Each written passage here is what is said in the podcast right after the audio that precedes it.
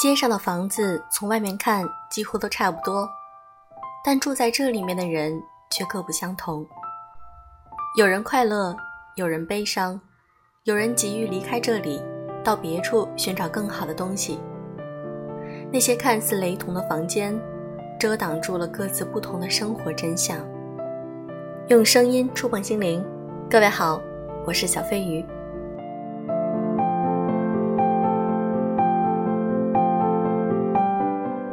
如果来得及说喜欢你，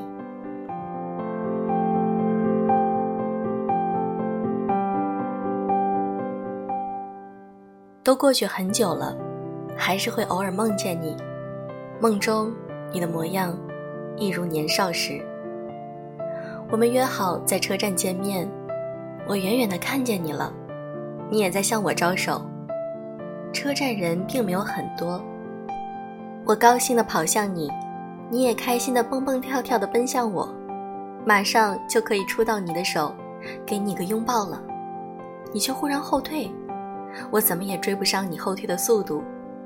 你还是笑着，笑着摆了摆手，看得见你向我喊话，却听不清你说的是什么，好像在说再见。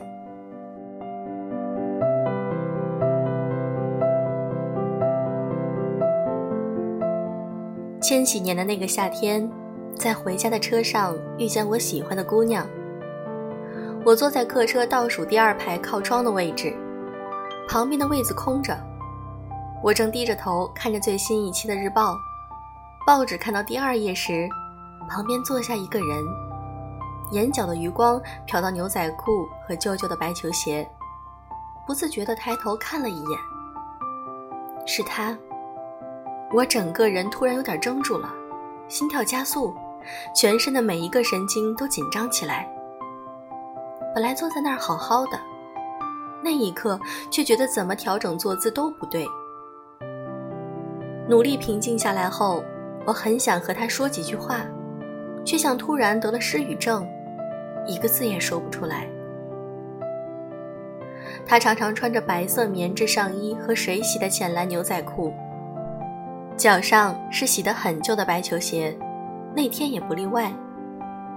在那之前，我只知道他是隔壁班的同学，我们是同一个语文老师。老师常常在我们班念他写的作文。同学们口中的他很安静，话不多，很少笑，偶尔笑的时候就像是难得一见的彩虹。年少时的喜欢。真是简单又美好，也不知道怎么就喜欢他了，心里就像埋下了一颗花种，生根发芽，日复一日的悄悄生长。我们高中那年，学校还没有改休息制度，基本一个月回家一次，后来听说改成两周一次了。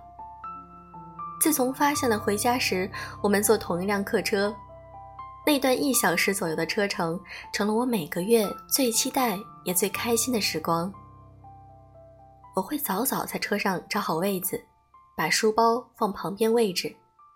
谁过来问，都说这个位置有人了。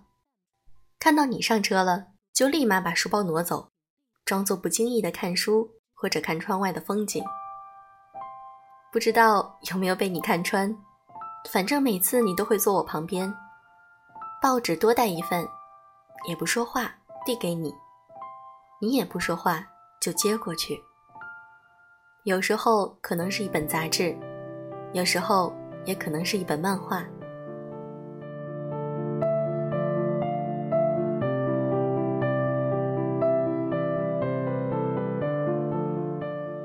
真正和你熟悉起来是高二的时候，文理分班，我们被分到了同一个班。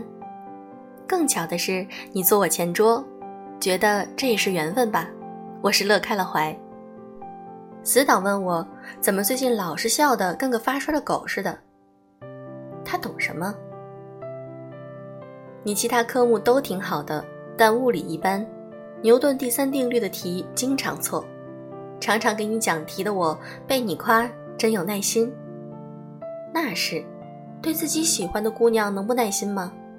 当然，这话只在心里说说。真正说出口的是，教学相长，正好我也巩固复习。你其实挺有趣的，我是说，并不像其他人说的那么安静。上语文课时，在课本偷偷画老师的肖像，下课了拿给我看，问我像不像，快夸我。我装出一副勉为其难夸人的样子，说还行吧。话刚说完，就吃你一拳头，力道真大，可不是什么小粉拳。我喊痛时，你还会很有逻辑性的分析。按照牛顿第三定律来说，我拳头给你一个力的同时，也会有一个反向同样大小的力。刘同学，我也很痛，好不好？得，看来物理是有进步了，服你还不成？早晨你会很早来上早自习。走过其他班级门口时，听到里面有读书声，唰一下给人家推开门，推开就跑，自己还笑得哈哈的。你喜欢画画，没什么水准却自得其乐。你喜欢听陈奕迅的歌，后来我也很喜欢听，甚至我们还约好将来一起去听一场他的演唱会。上晚自习的时候。你有时喜欢一根接一根的吃棒棒糖，问你，不怕牙吃坏了吗？你说，你看我牙好着呢，裂开嘴给我看，一口整齐的小白牙，让我莫名想起海绵宝宝。还有你的棒棒糖理论，觉得哪天心情不好，日子难过，就来一颗棒棒糖，一根不行，那就两根儿。日子是苦的，心是甜的。就有继续下去的力量和一往无前的勇气。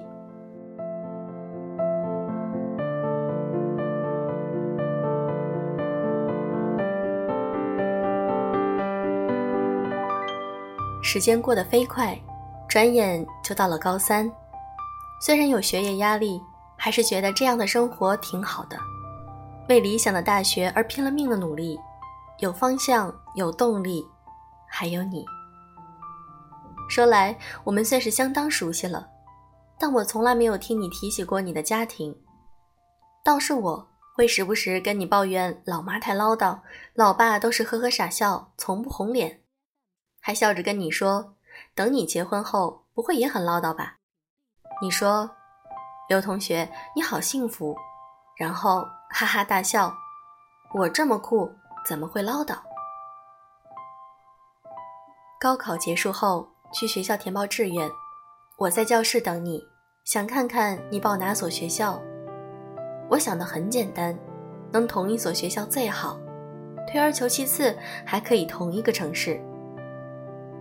已经悄悄计划好，争取在大学第一年你生日的时候，一起去你喜欢的地方旅行，送你满天星，来一场正式的告白，也偷偷计划好。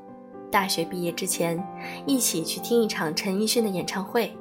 到时我查好行程，做好安排，你就安心享受我们期待已久的听觉盛宴就好了。进度条设置好，到了节点，就把惊喜一点一点铺开来送给你。哈哈，我都想到你会笑得像一个海绵宝宝一样，但是想象不出你会给我来上一拳，还是给我个拥抱。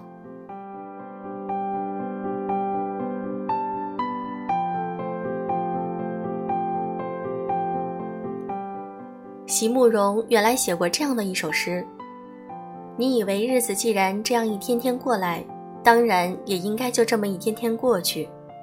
昨天、今天、明天应该是没有什么不同的。但是，就会有那么一次，在你一放手、一转身的一刹那，有的事情就完全改变了。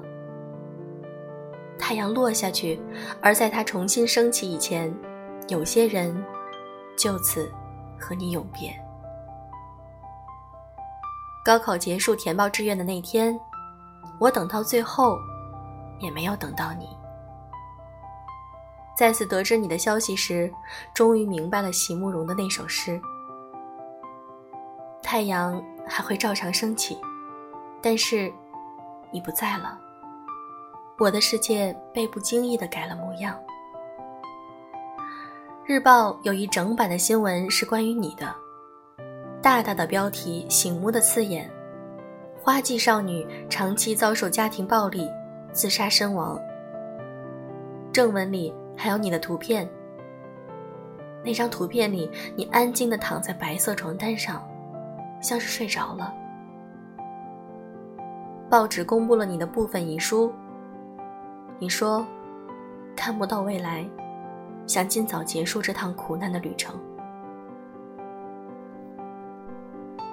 那天，我恍惚了很长时间，始终无法相信报纸上的文字叙述的是真实的事情。也终于明白。所有的痛楚，只有当时经历的那个人才会明白。没有感同身受这回事，我的难过没有办法对任何一个人诉说。就像你经历家暴时的绝望，我也无法抵达消解。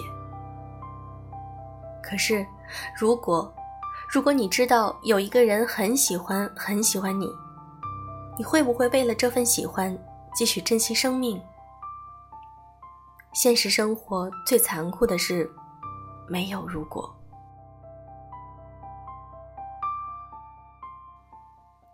我的旅行箱最底部放着一本涂鸦本，是当时你送给我的礼物。如今，它陪着我走过了很多地方，而当年你离开带来的痛苦，经过了这么多年，也终于结痂脱落，成为心上。一道温柔的刺青，不知道你怎么样了。生命还是有很多美好的地方。那个卧轨自杀的诗人也写过那么美好的诗。你来人间一趟，你要看看太阳，和心爱的人一起走在大街上。或许是和生活的一种和解，也或许。它在真实的发生着。我始终坚信，世界上存在着另一个平行时空。在那里，我终于来得及，赶在所有后来的事发生之前，赶在你离开之前，说出那句“我喜欢你”。在那里，你恋爱、结婚，有自己的家，和相爱的人过着朝气蓬勃的生活。